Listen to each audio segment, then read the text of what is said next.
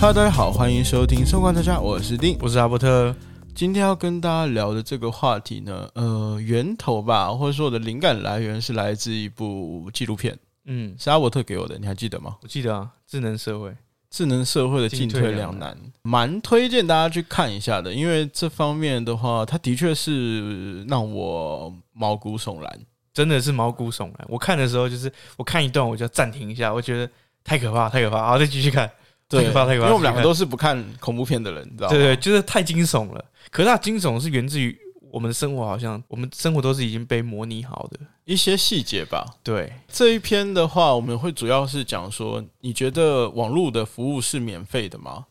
它是不是你有没有发现啦？它正在贩卖你的注意力。嗯注意力这个东西其实是可以商品化的哦。注意力对，怎么说？呃，怎么说？就是近十年来吧，FB、IG、Twitter、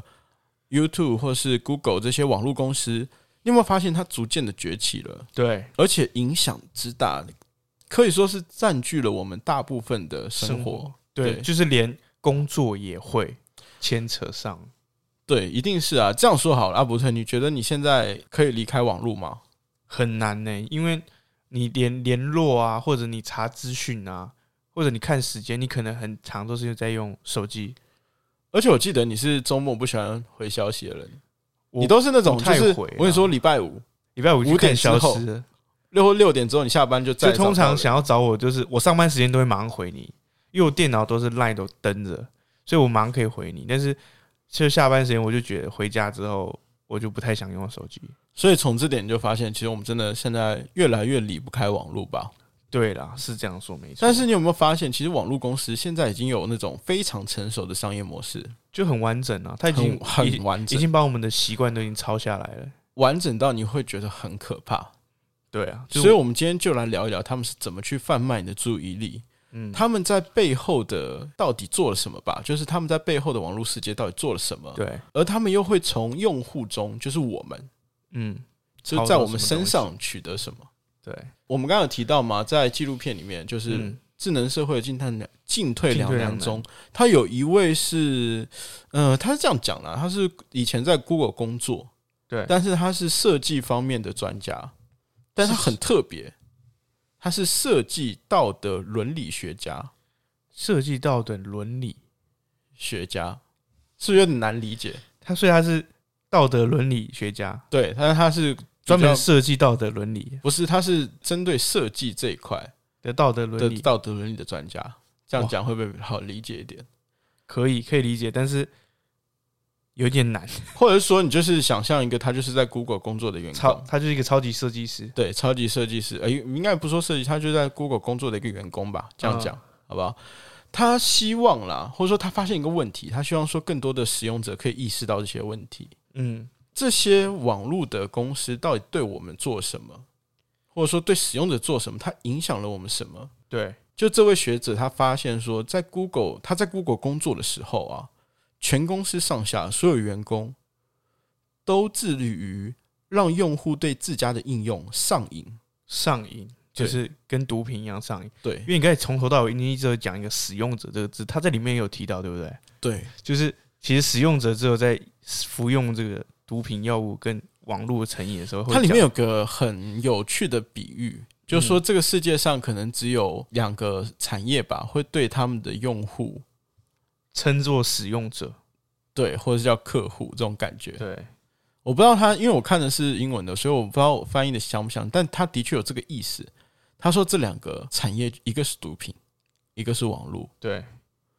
所以你就知道，干你听到这时候真的是毛骨悚然，因为觉得你们知道吗都上瘾，你们这些人，你们都上瘾了，完了，他有多夸张？他这样子，他在纪录片中是这样去描述，就是嗯有些专业的团队，他整天的工作不是去做别的，就是在权衡这些细节，这些细节可以精细到什么程度？这些团队会专精到哪一种颜色不会让人感觉到疲惫？就让你很一直很舒服。对，让你一直去使用哪一种形状更恰当，更符合大多数人的审美？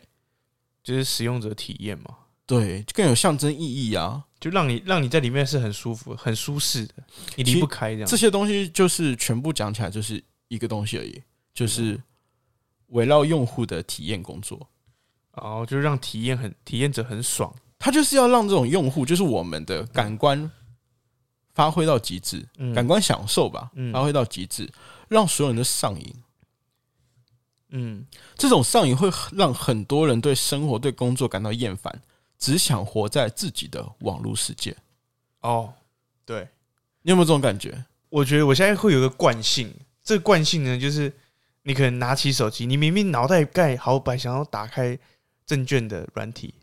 可我一打开哦，我就开始不自觉往这些社交软体按，然后按了，你就会滑了几页之后，我忽然就会脑袋我在干嘛，然后我才跳出来，然后关掉手机荧幕，然后想说啊，我上一步想要干嘛？而且我跟你说，我就是针对这一块，我也很感觉，因为我也是这种状况。我现在如果手机离开我，例如说我手机在充电，然后我去上厕所，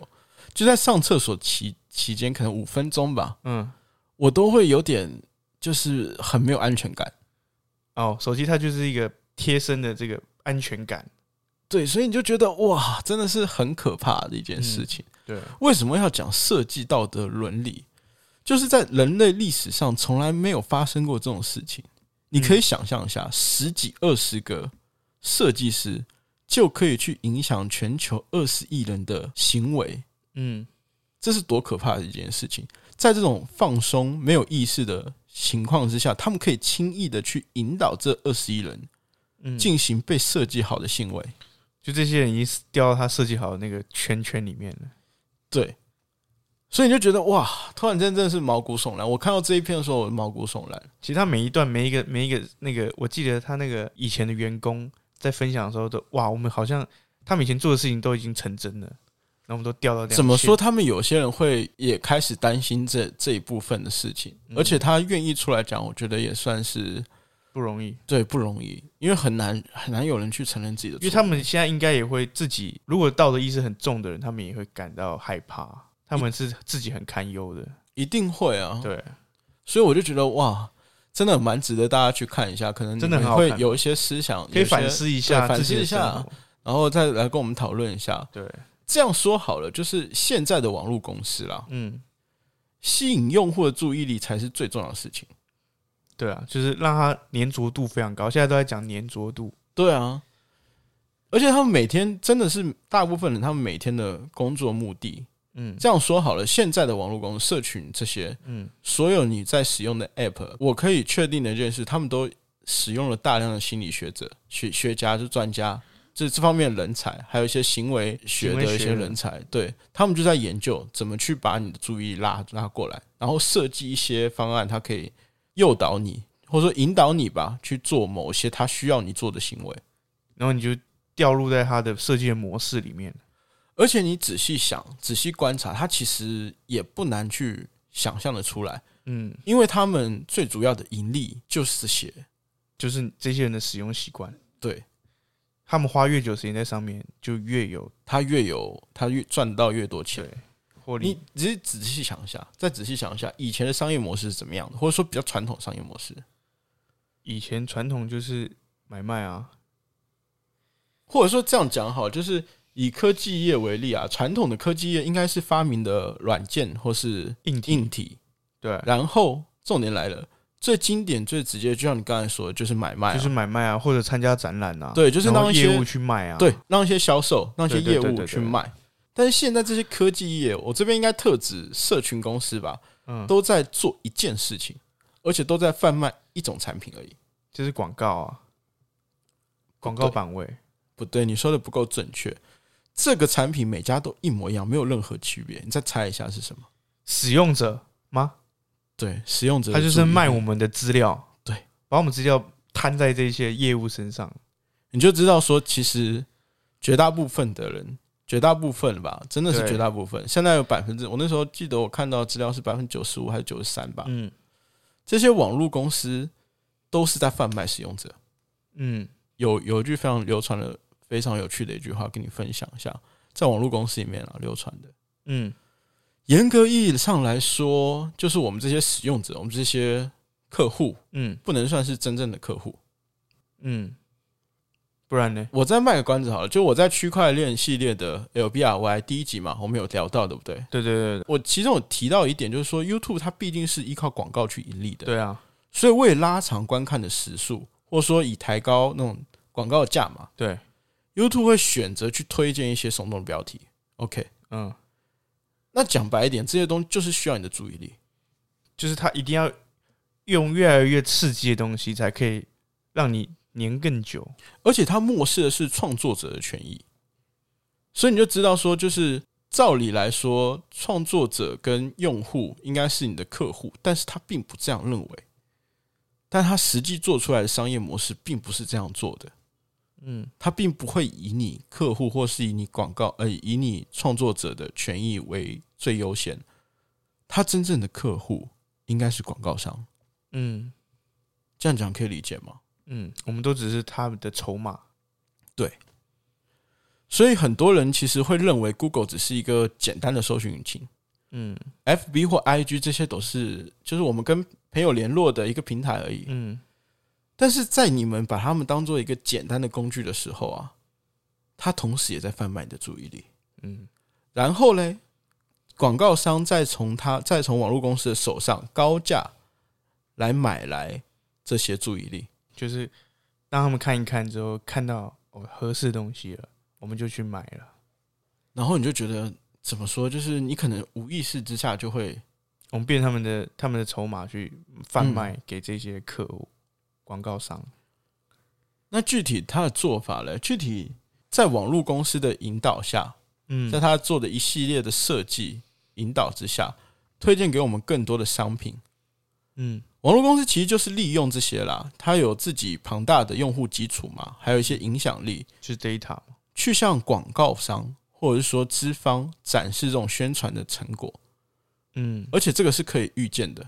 阿伯说你在做行销，你肯定懂这一块吧？明白啊，这我很清楚。就是一般来说，一个行销方案或者说一个广告，它到底有多少收益，它只是能去预估吧。对啊，只能他可以去推测、啊。，对预估而已。但是在这个时代，这些网络公司的发展之下，它这些能贩卖的广告其实是可以预见的，嗯就说它可以大概知道说，相比以前，虽然也没有到百分之百准确，但是相比以前还是有很大的进步的。就是我们太多的数据或者我们的使用模式都已经被对，好被被记录下来了。都已经被摸透了。对，那如果是你嘞？如果是你，你要在投广告，你是广告主，你要投广告的时候，你更愿意去看到这种肯定的啊，我肯定会去做这一部分的操作啊。所以你就知道说，现在真的我们的注意力是已经被物化成为一个可以购买的商品。对啊，因为我们就变里面的筹码了嘛。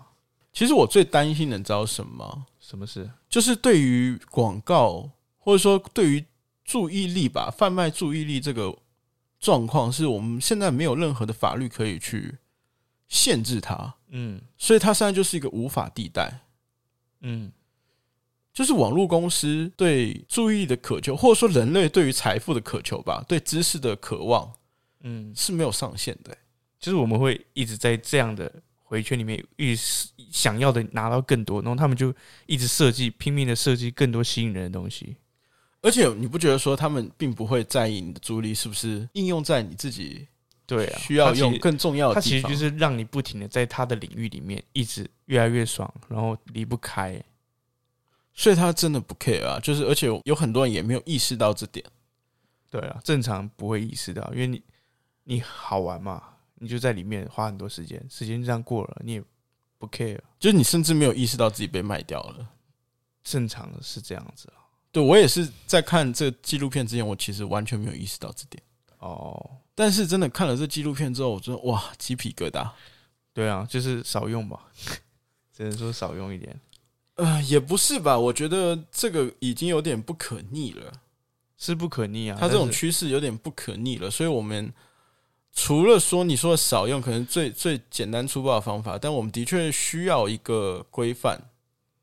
规范哪一个部分？啊就是一个法律的规范啊，就可能你不能到成瘾到什么样的程度之类的。可是成瘾不是网络，它就是没有办法量化了，对啊，成瘾的指可是数你没办法而且量我化只我只我只知道现在欧盟那边 GDRP 它有在限制 cookie 的规范，就是他每可是现在就是因为他网站设计的时候，他旁边都会跳出来说你 coo- cookie 要不要被追踪？对啊，可是你通常你按不要，你就不能浏览了。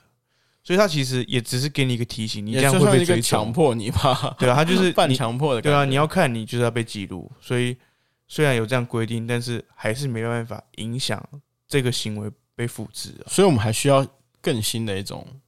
对规啊范，但是他其一实种法律越，越法律一出来，嗯，他又有新的策略，一定会 啊，这太就是强了啦，这有点像是那种，就是两方一直在打架，然后一百年就是就是到那么多一年直跑，之后一直跑，对，一一直跑，在 PK 一直。追，一直跑，一直跑，一直追，但是追追不到，追不上啊。只是说，我们现在想提醒大家，就是对于这一块你应该有意识了，嗯，就很多行为都是已经被设计好的。对啊，可以，我觉得大家可以去看一下，然后去反思一下我们的生活是不是嗯，我们花太多时间，或者我是以后们已经被绑架了。对我以后可能还会再做类似的主题，因为我觉得这个真的可以太刺很激细了分。我今天主要讲的就是关于被我们的注意力其实已经被商品化、被物化了。对，我希望大家先注意到这一块，那后续可能再会再聊其他的吧。嗯，所以你知道，我们其实真的很少，或是从来没有关心过。正常不会，因为我我们觉得这是一个很好的新的东西，不是，我觉得大家都有点，嗯，怎么说啊？使用者付费吧，可是因为使用者付费会有痛感，所以对他们就换一种方式让你没有痛感，但是我们是一直在就是付出的，所以人就很矛盾啊。就是你又不想要痛感痛感，但是你又希望得到一个很专业的，正常啊，服务合理啊，但是你又不希望自己花费太多东西。对啊，一定的啊，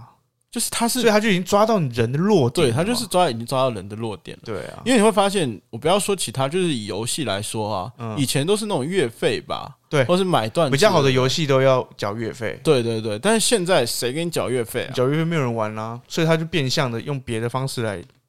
吸引你，但是你有没有发现，其实免费的也真的也，嗯，就是也会也是有几率你花的钱花更多。对啊，就可能像之前说你说那个灌篮高手对《灌篮吧？高手》啊，或你说你买皮肤啊、打肉啊，哦，对啊，对啊，那个就是你会觉得，其实你你的你的痛感会分散在更多更多细节里面。对，但是其实你花的钱其实也对没有比较少，对对对对认对真对讲对啊对啊！